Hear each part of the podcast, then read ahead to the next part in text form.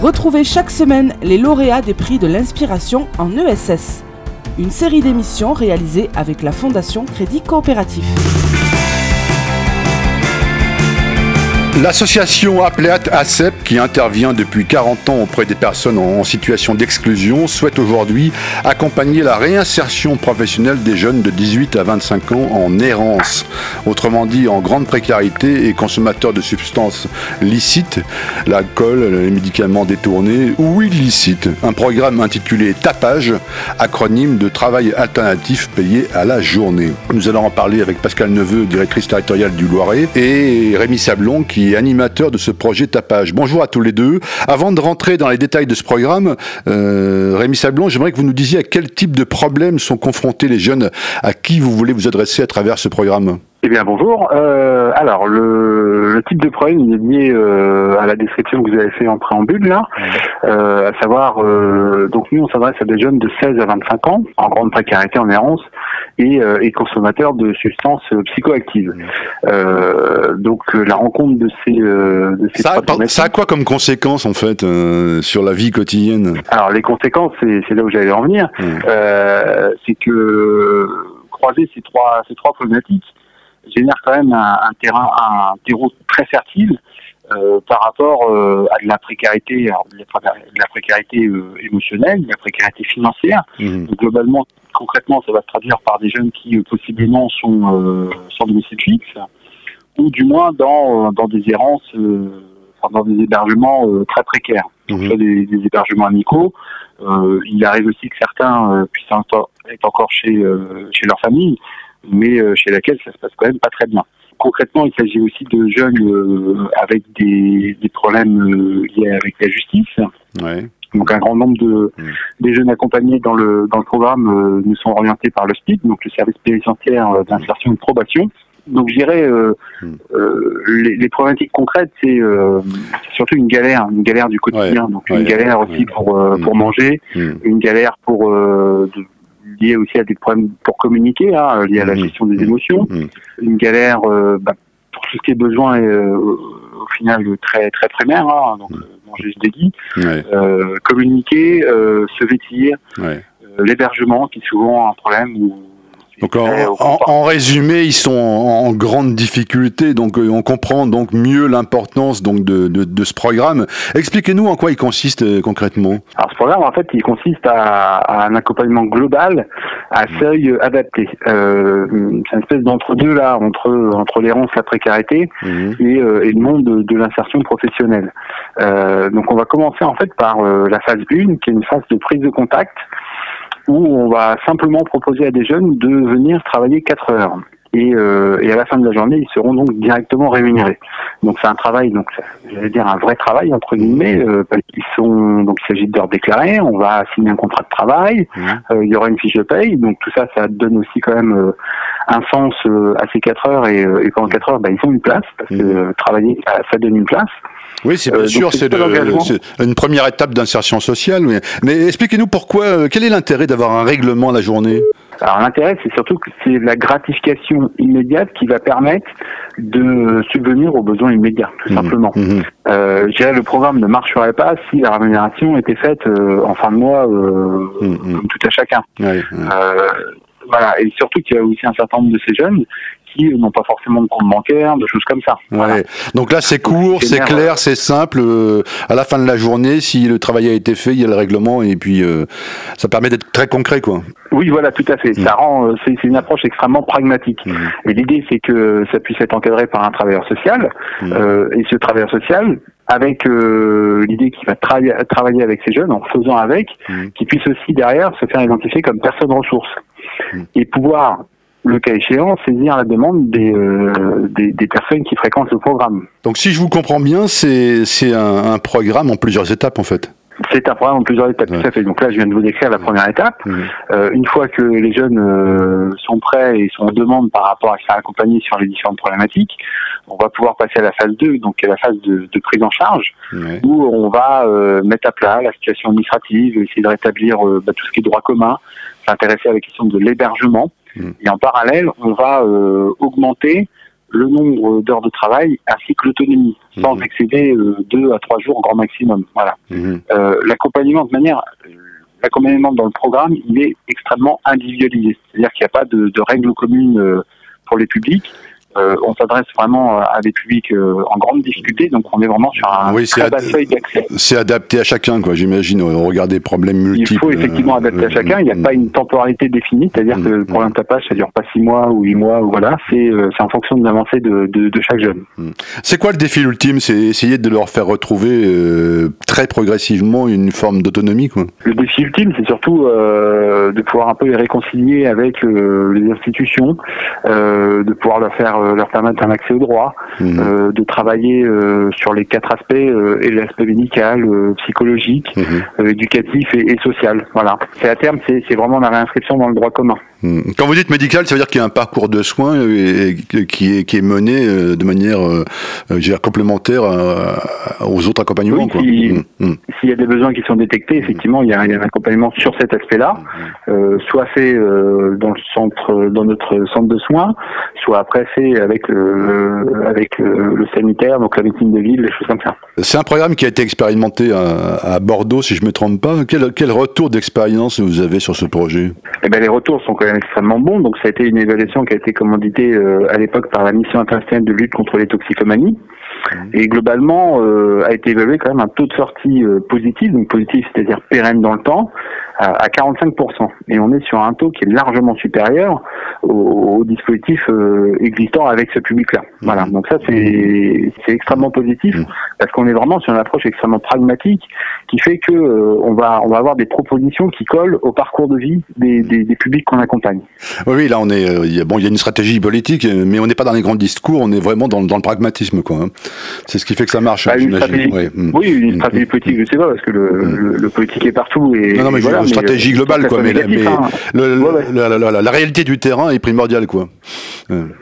La réalité est, primordiale, tout à fait. C'est pour ça que le programme est quand même grandement soutenu par les par les pouvoirs publics, euh, sachant qu'il a été intégré à la stratégie de lutte contre hmm. la pauvreté et, hmm. les, toutes les formes de précarité, hein, lors des annonces faites par le président de la République en octobre 2018, parce que c'est un programme qui marche. Donc ça veut dire que ça va se développer? Comment vous voyez, comment vous envisagez l'avenir là sur ce programme? Alors l'avenir, en fait, euh, va servir de, de, développer des, perspectives et surtout d'arriver à pérenniser l'action.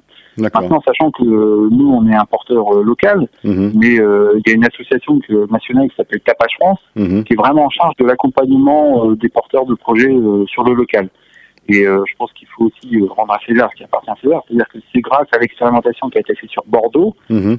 menée par le CED, donc une autre association comme la nôtre, hein, qui a pu vraiment euh, qui a pu vraiment émerger ce, ce programme. D'accord. Au début, ça a été euh, quand même vraiment pas simple. C'est des grandes difficultés, notamment d'adapter euh, le modèle de tapage au, au, code du travail français. Hein. Ouais, euh, donc pas ça, évident, ça a pu faire, mmh. pas, évident effectivement. Mmh mais des solutions ont été trouvées grâce au soutien de la mairie de Bordeaux ou d'acteurs privés, hein, du Institut de Mécénat, la Fondation EDF, la Fondation mmh. Mmh. Euh, et donc grâce à ça, euh, voilà, il y, a eu cette première expérimentation et petit à petit, ça s'est mis sur le, sur le territoire. D'accord. Pascal Neveu, euh, au-delà de ce programme tapage qui est extrêmement intéressant, on l'a compris, hein, votre association qui emploie 135 salariés, si je ne me trompe pas, mène des actions toute l'année auprès des mineurs et jeunes majeurs.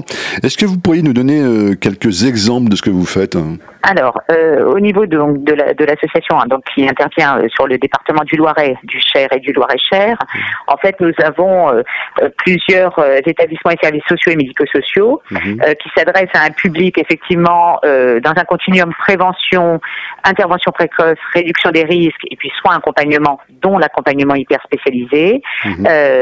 c'est-à-dire qui suit les personnes sous forme d'un parcours en fait de, de progression, si tant est que certains bien évidemment, et fort heureusement, arrête sans rentrer dans, dans, mmh. dans la dépendance. Hein.